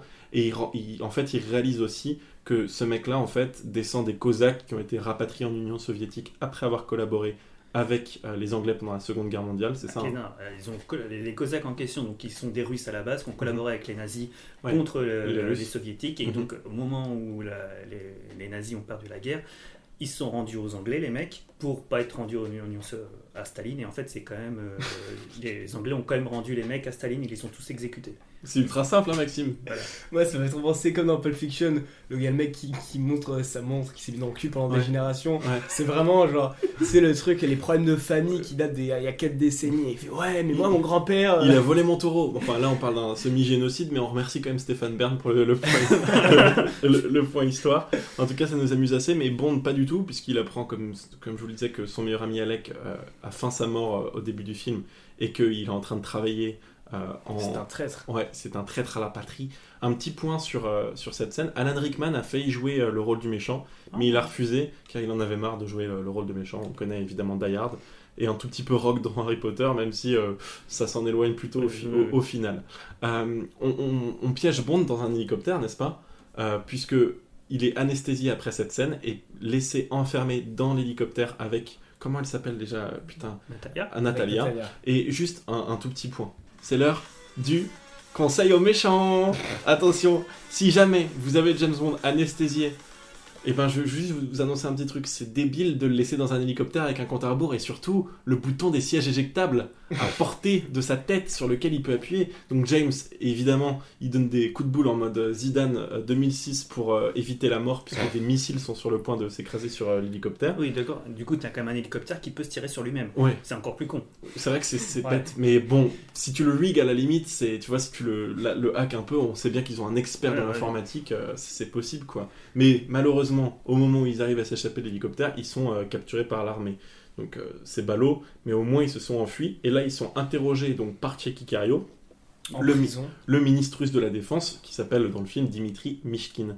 Euh, et bientôt Miskin, Miskin. et, et bientôt Miskin d'ailleurs, puisque euh, il y a ce cher Urumov qui arrive. Putain, Maxime a spoilé ma blague. Il y a ce cher, y a, y a ce cher Urumov qui arrive, et alors que la fille, donc Natalia, est en train de dire ah, c'est Urumov qui a tué tout le monde à la base de la NASA au début, euh, emprisonnez-le et tout ça, Urumov arrive et désingue tout simplement Miskin Ouais. avant qu'il puisse agir sur la, la base de ses infos. Donc ils, ont dans, ils ont dansé deux secondes la Cheki Karioka. Non, en fait, j'aurais pas dû la faire celle-là. Ils ont fait, putain, j'aurais pas dû la faire, c'est terrible. C'est Cheki Kario Ouais. Cheki Karioka. Oh putain. Moi, je, je rigole pas à ça. moi. Moi, je suis C'est public- hors de question. Moi, je suis un public facile. Ouais, donc, tu- euh, Et Urumov donc euh, menace James Bond qui parvient heureusement à, à À s'enfuir. Et j'adore parce qu'il dit à la fille euh, Trust me. Et littéralement, deux secondes plus tard, elle se fait capturer par Urumov et ses mecs.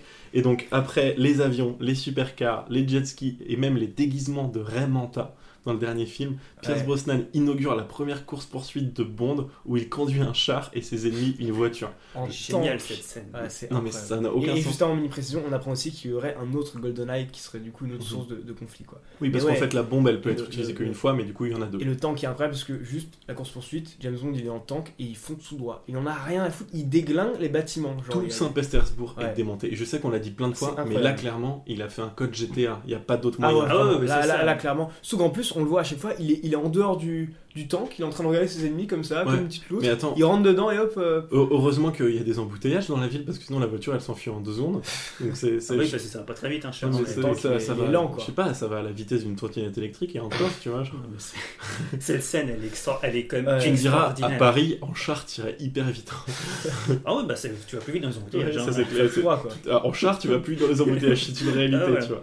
Donc Bond s'échappe en essayant de poursuivre et sauver euh, cette chère Natalia. Et la poursuite le mène où? Un train donc d'anciens missiles de l'URSS utilisé par euh, Janus, dans lequel Bond parvient à tuer euh, Urumov. avant de s'échapper du train avec Natalia. Sauf que juste avant ça, il y a quand même euh, une séquence de gros pervers. Après Snowpiercer, on a Snow pervers, on va dire, hein, pour ceux qui connaissent le film, puisque Sean Bede. Oh là, là, tu vas y arriver. le bide, c'est plutôt moi. Euh, après ce confinement, Sean Bean drague Natalia comme le plus gros des forceurs. Il lui dit on partageait tout avec James, euh, Ah il lui oui, caresse les ouais, cheveux et tout. c'est tellement malaisant. Ah, c'est plus que forceur, hein, on est sur du Mais porc, heureusement, après. James, je sais pas ce qu'il a fait. et il l'embrasse de force aussi. Ah ouais, ouais. Non, mais clairement. C'est carrément. Enfin, ça, c'est. C'est c'est au-delà du forceur. Ouais, hein, c'est, c'est- Ouais. ouais, c'est- Là, c'est du MeToo, là. Ouais, clairement.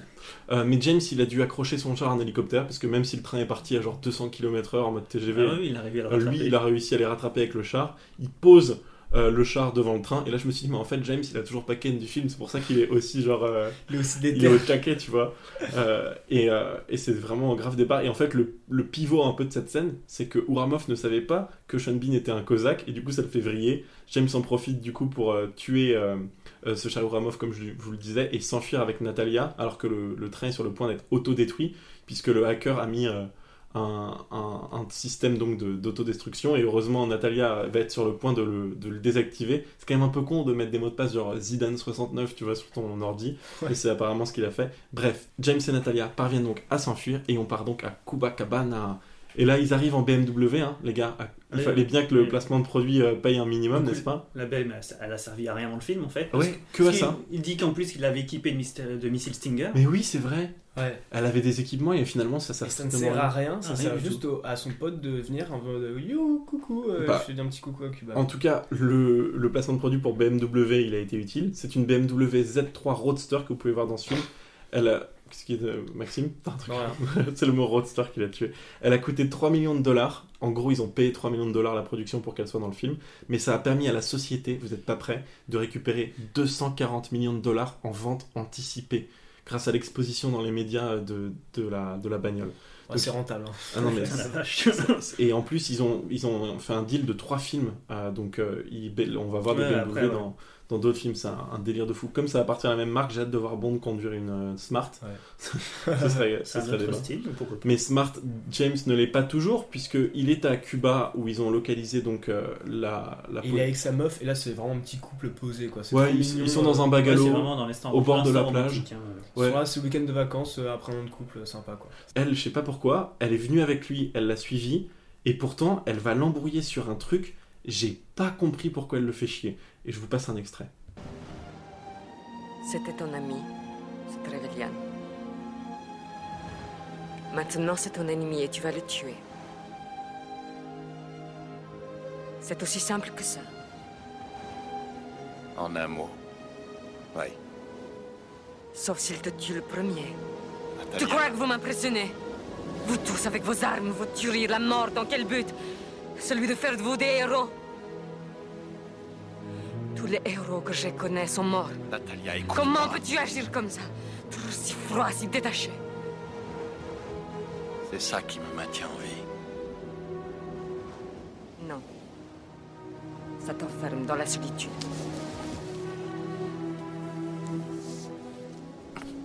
Et ça s'embrouille. Hein. Ah, le Mais pourquoi, les gars? Non, Honnêtement, pour moi, cette scène est ridicule. Elle m'a gâché le film. Non. Non, franchement, elle m'a gâché le film.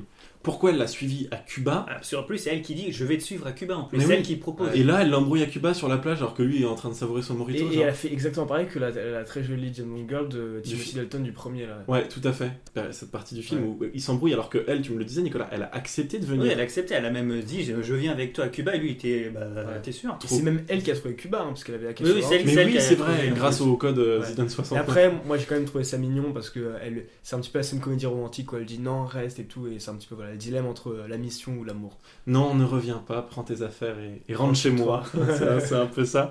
Euh, mais justement, c'est un, peu ridicule, je trouve, mais c'est vrai que ça rappelle aussi euh, Tuer n'est pas joué et, et Mariam Dabo qui, qui disait la même chose à James Bond, mais c'était tellement plus crédible dans les yeux de biche de cette merveilleuse James Bond girl. Euh, mais c'est quand, après cette.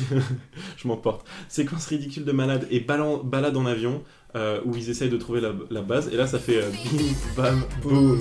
je vais te passer au montage sans hésiter.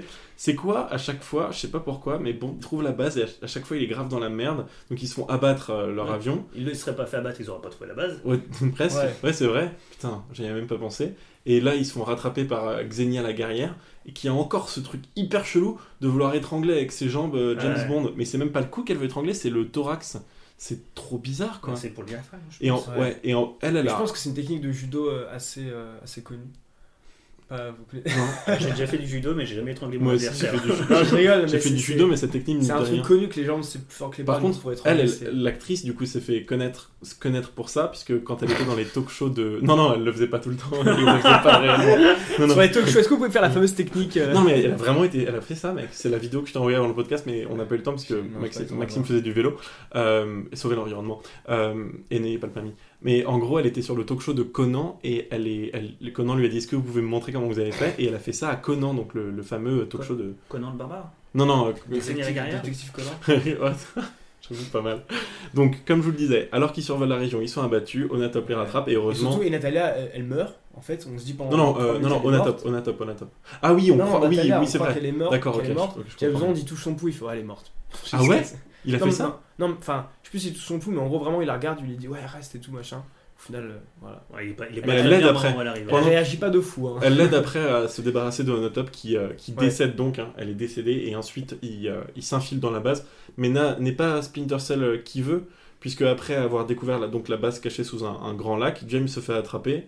Mais comme d'habitude, il a, il a la fâcheuse manie de laisser des explosifs partout. Et heureusement, Natalia, elle est beaucoup plus discrète.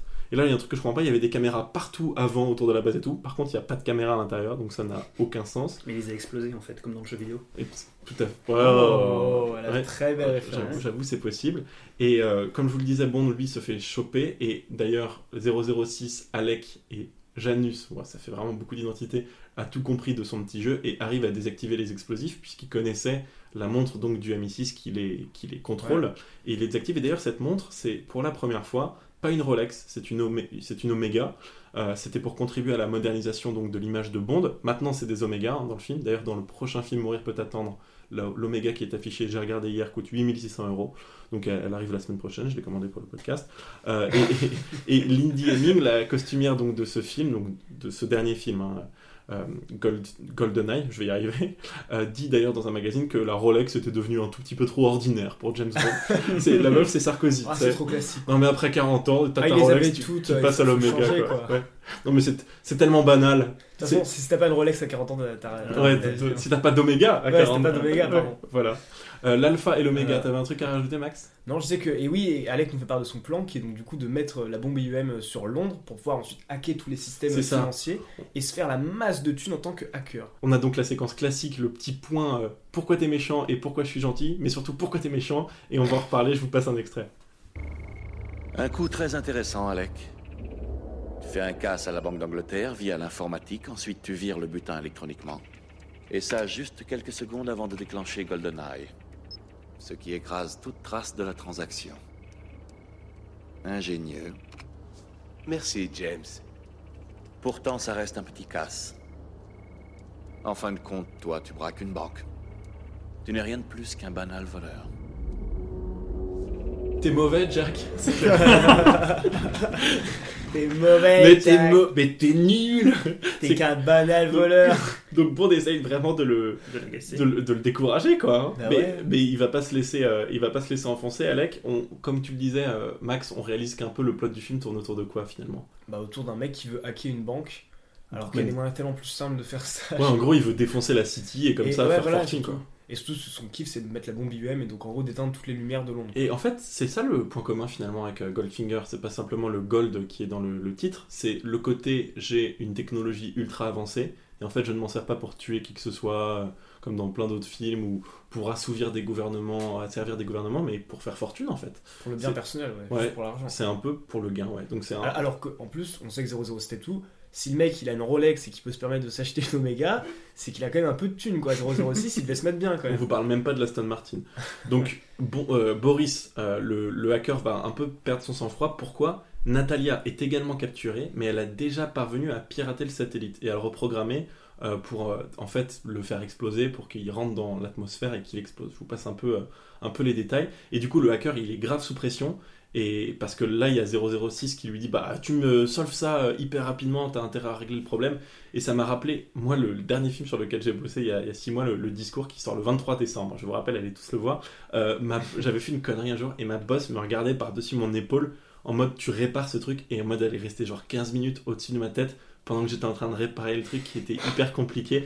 Et je, vois très bien parce que le mec Ouais. a à ce moment-là la goutte de sueur qui coule le long du front. du geek qui doit réparer le gros Il problème. est grave en stress et donc lui euh, réussit à choper un stylo par terre et ce stylo n'est nul autre que Bah, le stylo qu'on a vu qui a été présenté par Q, euh, qui est une bombe en fait. Et donc, je sais pas pour moi, mais moi j'ai pas compris pourquoi ça a été enclenché du coup, parce qu'il nous fait, euh, elle s'enclenche avec trois coups, elle se dés- désenclenche avec trois coups.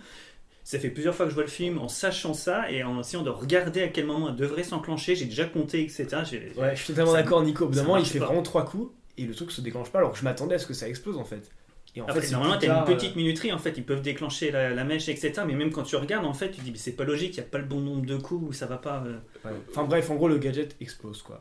Voilà. Putain, mais moi j'ai bizarre. tellement, je suis tellement perdu quand vous me dites ça parce que j'ai regardé. En fait, moi je croyais que c'était 5 coups pour l'activer. Non, je crois que c'est c'est 3 trois, pour l'activer, trois. 3 pour la désactiver. Ok, ouais. bah en tout cas, il est activé. Euh, c'est un bon coup de, de, de bombe puisque le stylo va, va exploser et heureusement, lui il arrive à donner un coup de dent et le stylo s'envole. Juste un point, moi au collège, ça aurait été la merde avec le nombre de gens qui volent des quatre couleurs, t'imagines Enfin bref. Bond donc en profite pour déclencher cette, euh, cette petite euh, grenade et ça lui permet, lui et Natalia, de s'échapper. Alors que pour le coup, c'est vraiment la merde, n'est-ce Ouais, pas et, ce- et ce qui est hyper drôle aussi, c'est que euh, comme dans toutes les grandes bases, je n'ai jamais compris, il y, a du, il, y a, il y a de l'azote liquide. Donc le truc qui est hyper froid et donc du coup le geek se retrouve totalement euh, gelé en fait par ça. Et vraiment, mais je pense. d'avance, là. Ouais, là t'as carrément t'as fait un saut Non, dans le non, temps, non, mais je sais, mais genre dans. On, on- on va parler de la bataille finale, mais juste genre dans tous les James Bond, il y a ça. les Il gars. voulait Dans la parler d'azote liquide. Azote liquide. C'est pour refroidir les ordinateurs. C'est- Voilà. Non, mais moi, ce qui- c'est moi, pas ce qui- vraiment pour je ça. pense, bah, je pense, hein, parce qu'à un moment, elle parle de système de refroidissement. C'est pour ça qu'elle sait qu'il y a des trucs euh, Ils qu'elle peuvent faire. pas se mettre en Norvège à la place de la Cuba là. Non, mais moi, ce qui me fait rire dans cette je- base. Ils vont aux Bahamas et ils prennent de l'azote liquide. ça se trouve, il y a un cabinet de dermatos spécialisé dans les verrues aussi. hein. Non, mais justement, ce qui me fait rire dans cette base, c'est le nombre de personnes qui travaillent dedans, alors qu'ils ont besoin, grosso modo, de deux pélos pour tourner les clés, c'est tout. Non, mais c'est parce qu'il n'y a pas encore la crise économique. hein. Mais non, Mais mais, c'est parce tu- qu'en fait, tu peux faire un système percé qui sort le truc de l'eau, du coup. Mais euh, les voilà. charges sociales sont hyper basses à Cuba. Ah ouais, bah, ça doit être ça. Mais non, mais tu vois des gens, mais genre Martine de la Conta qui passe. euh, Enfin, on, on passe sur la bataille finale. Euh, là, je trouve qu'on passe encore un cap. hein. La qualité de la baston est Ouais, grave folle. presque. Évidemment, je vous passe. C'est c'est logique hein, ce que je suis en train de dire parce que vous le savez peut-être déjà, mais Alec et Bond sont en haut donc de l'antenne et se bastonnent. Et moi, je suis absolument euh, choqué que en fait Bond se retrouve en bas d'une échelle qui donne vraiment dans le vide. Et Sean Bean, au lieu de lui lancer des trucs, même je sais pas, genre de taper dessus, on en a parlé la semaine dernière avec Guillermo del Toro déjà. Donc au lieu de lui lancer des trucs, de lui jeter dessus, moi j'aurais pissé dessus à la limite, tu vois, sur James, sur James Bond, tu vois. Non, lui, il descend l'échelle pour rejoindre James. Et là, honnêtement, vous vous rappelez comment James arrive à reprendre le dessus? Je ne comprends pas. Il prend son pied, non? Non, mais je comprends. ça, c'est Xenia qui prend son pied. Oh, J'allais la faire. Dire, bah d'accord, j'ai dit d'accord, il est content, mais qu'est-ce qu'il fait? Ouais, enfin, il, il arrive à le faire tomber. Oui, voilà, cas. ils arrivent à se battre et puis il reprend le dessus. Surtout, non, il prend le dessus parce que euh, il y a l'hélicoptère qui arrive. Ouais. Et en fait, dans l'hélicoptère, t'as Natalia Ouais, qui oui. du coup braque le, le conducteur euh, de l'hélicoptère. Et en fait, lui, ça le surprend euh, quand il voit ça, euh, Alec. Et ça, ça le surprend et c'est à ce moment-là qu'il reprend le dessus, euh, James. Oh la vache, il a Oh suffi là de là. ça. Non, mais il est Non, complètement mais nul. Natalia, elle est vraiment trop forte. Elle est très très forte. Non mais 006 il était à ça, euh, il avait juste mais vraiment un, un pot à lâcher sur la tête de Bond et euh, c'était Bah, comme à chaque fois, de toute façon. Non, c'est dommage par contre sa mort elle est ultra violente parce qu'il est agrippé Ouais. à une main à l'échelle il dit à Bond ah tu vas me tuer parce que euh, tu, tu fais ça pour le MI6 et là Bond il est trop vénère il lui dit non je fais ça pour moi Et il le lâche. Il le lâche Et il lui crache dessus. on dirait moi quand je mets 3-0 à mon meilleur pote à FIFA, tu sais, je, je lui dis non, dans ta gueule et que tu. Genre, il est dans le trash talk, c'est tellement un mauvais Ouais, gagnant. c'est ça. C'est, euh, ouais, clairement, quand il y a le Ah, corps, c'est- c'est ça, quand il y a c'est le corps le au trash sort, James il, il lâche un gros molar sur le, le corps de Tu sais, 006. Il fait un petit fuck comme ça. Nique ta mère, Alec, tu sais. Ça va donner un petit supplément. T'es mauvais, Jack. T'es nul. il insiste de ouf. C'est ma meuf. C'est mon yop. T'es, tom- t'es tombé de haut, Alec. hein Non, j'en- J'en peux plus. Bon, en tout Euh. cas, ils arrivent à s'enfuir avec cette chère euh, Natalia qui vient. Elle, elle sait conduire des hélicos, mais enfin, je comprends. Non, en fait, elle le braque. Elle braque le mec euh, Ouais, qui est dans ouais. l'hélicoptère. Euh, et comme le disait Maxime, le hacker, lui, meurt à cause de la rupture de, bison, de bidon d'azote liquide, non sans avoir crié Je suis immortel Et là, Ouais. bah, pas du tout. Bah, voilà. Peut-être parce que du coup, cryogénie. Cryogénie. Cryogénisé. Ouais, Oh. donc Oui. euh, peut-être. Hein, Oui, on- peut-être. oui. on Mais va- non, mais moi, ce qui me fait euh, quand même. Il sur, le Alec survit quand même à sa chute. Mhm. C'est quand même. euh, Ouais. Et il se fait quand même, du coup, c'est ce qu'on dit, ce que je disais tout à l'heure. Il meurt parce que l'antenne lui tombe dessus, la même manière dont aurait pu mourir euh, Natalia euh, dans le bunker. C'est vrai qu'il y a un petit fusil de Chekhov aussi appelé préparation paiement pour les fans de, de deux heures de perdu. Et ils atterrissent dans un endroit sûr, les deux, hein, Natalia et James Bond, ils sont sur le point de profiter euh, d'une certaine solitude. Ils sont sur le point de se reproduire et ils disent Ah, on a faim tous les deux tout seuls. Et là, il y a le- les, les soldats de leurs braves potes qui arrivent, Ouais. qui sortent tous, ils étaient tous déguisés autour. Donc la CIA, Voilà. les Marines, en plein Cuba, c'est tout à fait logique. Ouais. Voilà, c'est ça. En Et disant- c'est un petit peu la cavalerie qui arrive au bon moment après que tout est explosé, Ouais, genre les mecs euh, un jour après quoi. Ça n'a aucun sens. Et le film se termine sur un, un dernier hommage pour euh, Derek Messings, qui était en fait le responsable des effets visuels des, des films précédents et qui est décédé pendant la production de ce film. Euh, donc euh, c'est sur ça que ce- le film se clôt, sur un, un dernier hommage. Et nous aussi, ça va se terminer sur un dernier hommage, ce podcast, euh, enfin avant les critiques bien sûr. C'est le dernier film de James Bond qui a été vu par Albert Broccoli, puisqu'il est décédé 7 mois après la Oh. sortie de ce film. Et c'est aussi le film de James Bond qui a le plus réussi financièrement euh, depuis Moonraker, et peut-être euh, dans le cœur de Maxime aussi, je crois. Donc, euh, donc tant mieux. Euh, Est-ce que tu as un truc à rajouter avant qu'on passe aux, aux critiques, Nicolas? Non, pas grand chose. Moi, ce qui m'a fait rire aussi, c'est surtout tous les soldats soviétiques qui tirent tout le temps en permanence, mais qui sont incapables de tirer sur James Bond. On dirait vraiment Ouais. des Stormtroopers. Mais et ça- et James Bond il est là, il tire à la volée, il regarde même pas son Les gars, viseur et tout le monde OSS tombe. 117 de fou. Ouais, c'est exceptionnel. On va passer aux critiques, du coup je vous, laisse- je vous lance le jingle et on va évoquer ça avec Maxime.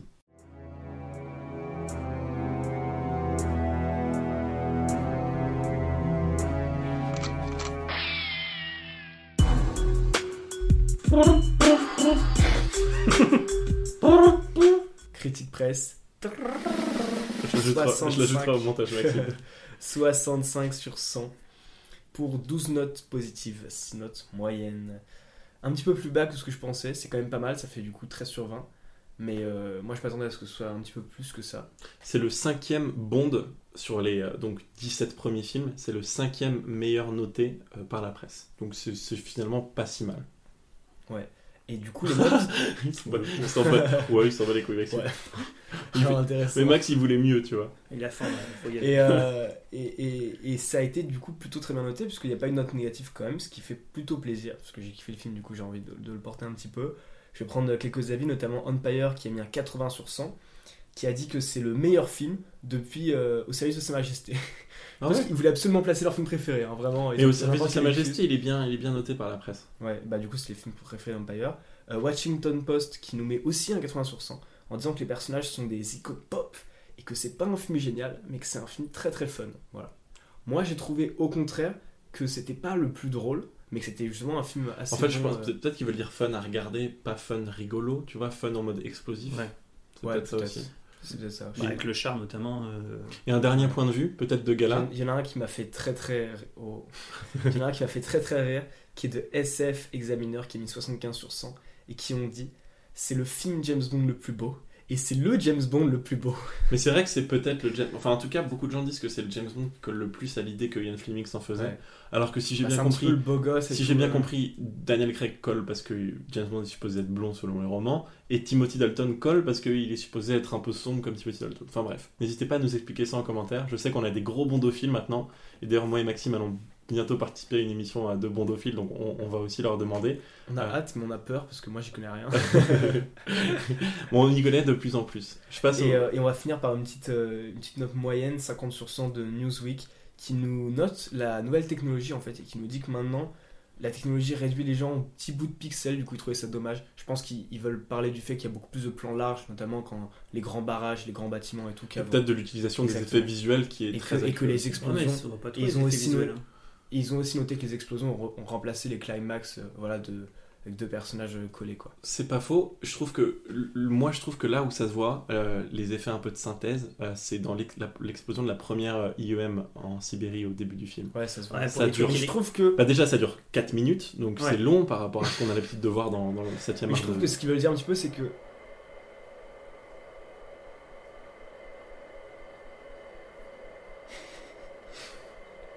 Ça fait plaisir. Je vais recommencer même. Déjà, ça dure 4 minutes, donc c'est encore plus long que ce qu'on a l'habitude de voir dans le cinéma Ouais, vraiment de, de 2020. Et, et je pense que ce qu'ils veulent dire, c'est. euh, c'est moi, j'ai l'impression que c'est le, le premier où ça fait vraiment ça. Euh, le moment où il y a Pierce Brosnan qui sort et il y a l'explosion derrière et ça fait vraiment le- la séquence film d'action. On Je a sais fait- pas si tu vois ce que je veux dire. Ouais, mais on a fait toutes les prononciations parce que t'avais passé de Washington. Je crois que t'avais dit Washington Post et Pi- Pierce Broman ou un truc comme ça. On a tout Pierce fait. Mais les gars, ça fait un bail qu'on enregistre donc c'est bien normal. Est-ce que je peux passer au critique Vas-y, spectateur, euh, Max Allez. Putain, il me, il me lance ça. Euh, un truc important donc que je voulais vous préciser en introduction de ces critiques spectateurs. Comme vous le savez, Maxime et moi réalisons chaque semaine un tableau classant presse, spectateurs et leur total. Et j'ai une grande nouvelle à vous annoncer, puisque GoldenEye chope la place de Opération Tonnerre et est maintenant troisième sur le podium des 17 premiers films que l'on a traités euh, du total, donc euh, spectateurs et presse. Puisque si la note presse n'est que cin- en cinquième position, la note spectateur, elle, est en troisième position. Ouais, Goldfinger est premier avec Ah ouais. 3.8, Bon baiser de Russie avec 3.7, big up, et GoldenEye avec 3.6. C'est donc le troisième meilleur James Bond.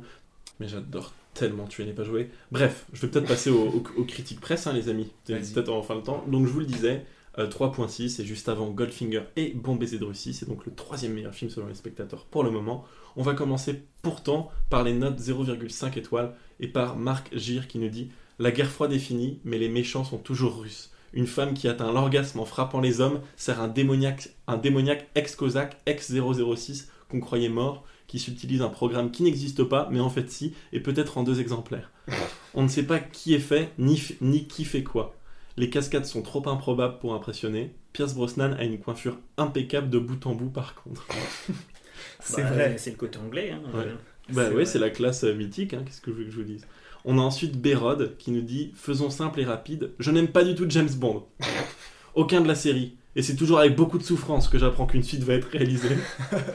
Ah, le vit quand même, le mec. Le gars, il est dedans. Celui-ci n'a pas dérogé à la règle. Non, mais quand il va apprendre qu'il y a un nouveau James Bond après mourir peut attendre, genre avec le nouvel acteur et tout, il va faire une syncope. Il la regarde tous, il va là en première, mais il en pleure. Ouais, il, aime, il aime pas, il y va quand même. Quoi. J'adore parce qu'il me dit, enfin il nous dit, c'est avec beaucoup de souffrance que j'apprends qu'une suite va être réalisée. C'est ça qui me tue. Le mec, il est là sur tous les sites de news en mode quand est-ce qu'il va sortir et dès que ça sort, ah, mais horrible. salaud, ils l'ont fait. Damnation. Ça me tue. Alexis 100 euh, 888 nous dit encore Il a terriblement mal vieilli. Donc j'imagine qu'il parle de, de ce film. La première scène complètement invraisemblable où Bond saute dans le vide et atterrit dans l'avion n'est que le début d'un film raté. Non. C'est Nicolas qui vous le dit et il est extrêmement objectif. Donc croyez-moi, il fait. faut le croire. Et malheureusement, on n'a pas de critique de Ace 17, qui est notre fameux critique qui confond toujours le système de notation à. Donc euh, C'est vrai qu'il est compliqué. Si tu passes par là, Ouais. big up, n'hésite pas à faire une. Donc c'est c'est bien dommage. Heureusement, on a Zach59 qui nous écrit donc une étoile. hein. Malgré un Pierce Brosnan en forme, c'est pour moi celui qui se rapproche le plus de Sir Sean Connery, le seul et l'unique. Le scénario est bancal et les seconds rôles sont indignes pour un film de la franchise 007. Un divertissement juste bon à regarder s'il n'y a pas de football à la télé. je l'ai lu juste pour cette dernière ligne, je trouve ça incroyable. Oh bah non, il y a PSGOM, j'ai regardé le. Oui, il sera déçu s'il regarde PSGOM cette année. Euh, donc, pour finir, je voulais vous lire une critique Eh ben non.